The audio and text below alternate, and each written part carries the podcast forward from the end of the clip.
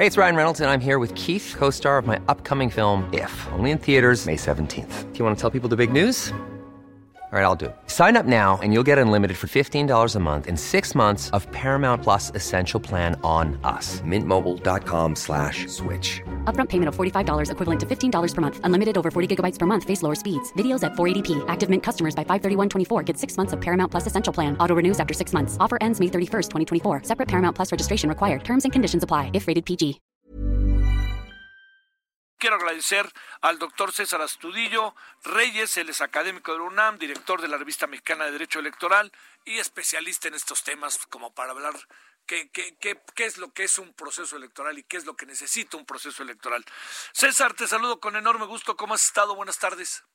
Javier, buenas tardes. Con el gusto de saludarte después de los sustos eh, de hoy en la mañana. Oye, este, como luego cuentan, ¿no? Siempre uno se acuerda. ¿Cómo te fue el del temblor y cómo te ha ido? Te pregunto las dos cosas tal cual, ¿eh, César? ¿Cómo te fue de temblor y cómo te fue de, cómo te ha ido de, de este, de quédate en casa, eh? Mira, la verdad es que bien para los que nos dedicamos a la cuestión académica nos sirve un poquito tener espacio en casa para concentrarnos, así es que hemos estado un poco productivos y la verdad con toda la con toda la actividad ahora en, la, en, en a través del Zoom y redes sociales, eh, así es que pues, más o menos está tratando más o menos la, la pandemia, guardados. ¿Temblor? Pues el temblor sí, este, nos trató también bien, afortunadamente logramos escuchar la alerta y, este, y bajamos y bueno, este, del susto no pasó. Qué bueno. Oye, eh, César Astudillo, el, entiendo que el presidente tiene buenos motivos para de repente eh, ser analítico, crítico de las elecciones por circunstancias que ha vivido, pero pienso que a lo mejor hoy estamos en otra en otra dinámica, o por lo menos eso es lo que creo. A ver, necesitamos un guardián. ¿Qué querrá decir con lo de guardián? ¿Qué te suscitó toda esta expresión del presidente que ha llamado tanto la atención? Mira, lo cierto es que nuestras elecciones no tienen un guardián, tienen varios guardianes. Y, además de tener varios guardianes, en donde está la Suprema Corte de Justicia, el Tribunal Electoral, el INE y los órganos electorales de los estados, todos tienen una, una cualidad de ser guardianes de las elecciones. Eh, pero lo cierto es que eh, al lado de estos guardianes existen un conjunto de garantías que las hemos venido construyendo esencialmente desde el 94 y que hoy curiosamente generan también un cierto rechazo porque son las que encarecen mayoritariamente los procesos electorales. El mismo presidente ha dicho que es un órgano muy costoso, bueno, es un órgano muy costoso en, lo, en, primer lugar porque toda la oposición en su momento quiso que se metieran un conjunto de garantías para procurar que el voto fuera libre, secreto y que el voto contara, de tal suerte que el presidente tendría que también agradecer esas garantías porque son las que hoy hicieron eh, inexorable su triunfo. Es verdad, hay un costo ahí muy elevado y valdría la pena empezar a bajarlo. Lo que quiero significar con esto es que las elecciones tienen garantías y tienen guardianes. El presidente ayer habló de que él iba a ser un, otro guardián. Sí. Yo lo quiero también interpretar desde una perspectiva, o lo quisiera interpretar desde la perspectiva de jefe de Estado. Los jefes de Estado en las repúblicas y en las monarquías deben tener una absoluta neutralidad política, ¿sí? Y es más, convocar a que eh, de parte de la administración pública haya también una neutralidad, ¿para qué? Para que no se utilice el presupuesto del Estado con propósitos electorales y para que las instituciones del Estado también no eh, realicen actividades tendientes a granjearse la voluntad la voluntad ciudadana. En ese sentido, digamos, si ese es el punto que está teniendo el presidente, yo diría, bueno, está bien, porque el presidente tiene que llamar a su gabinete a decir, no nos importa el propósito electoral, lo que importa es que hagan su trabajo y también a decir, no voy a permitir ningún desvío de recursos, ningún programa con propósitos estrictamente electorales.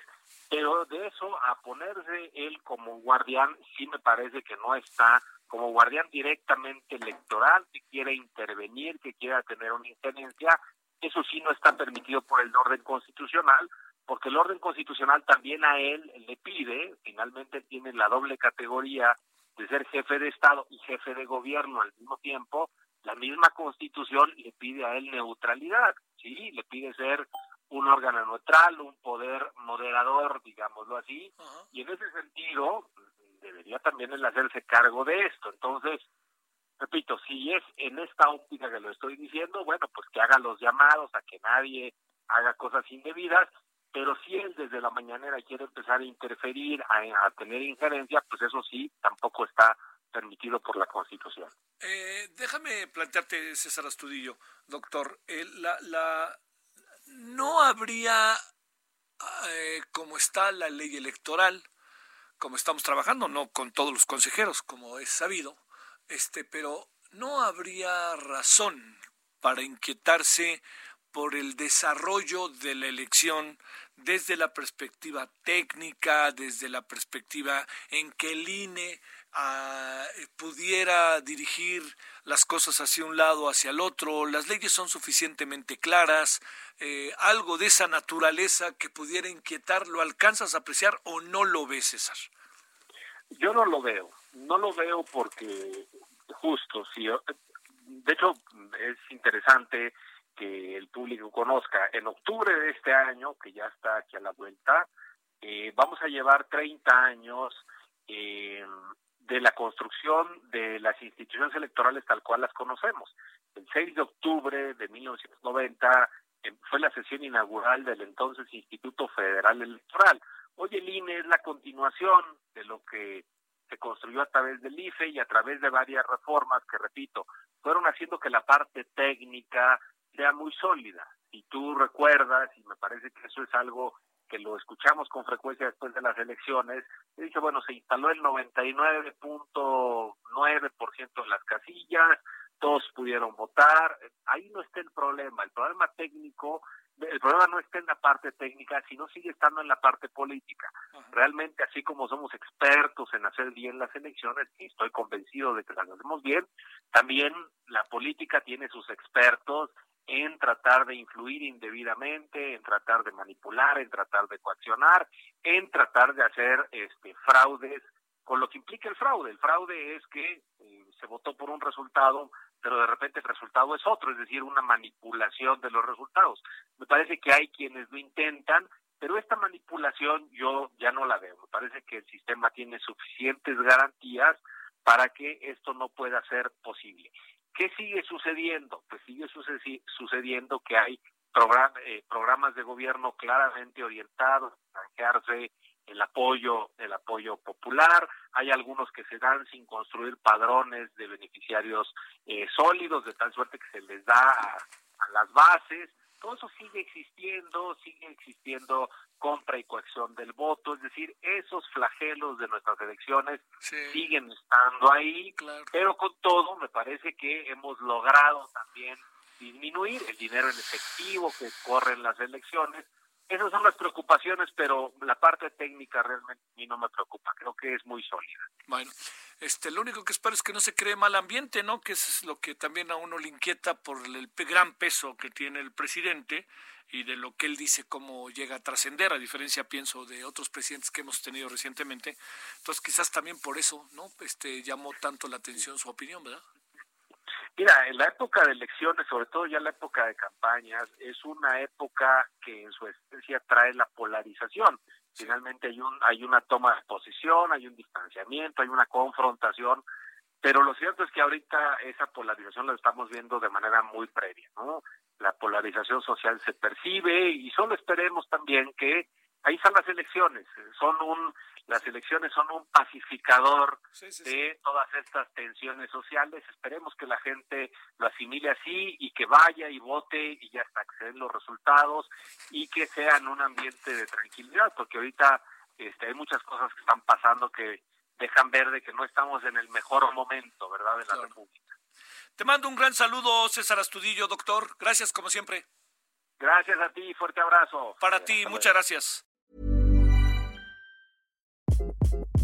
Hi, this is Craig Robinson from Ways to Win, and support for this podcast comes from Invesco QQQ the official ETF of the NCAA. Invesco QQQ is proud to sponsor this episode and even prouder to provide access to innovation for the last 25 years. Basketball has had innovations over the years too. We're seeing the game played in new ways every day. Learn more at Invesco.com slash QQQ. Let's rethink possibility. Invesco Distributors, Inc.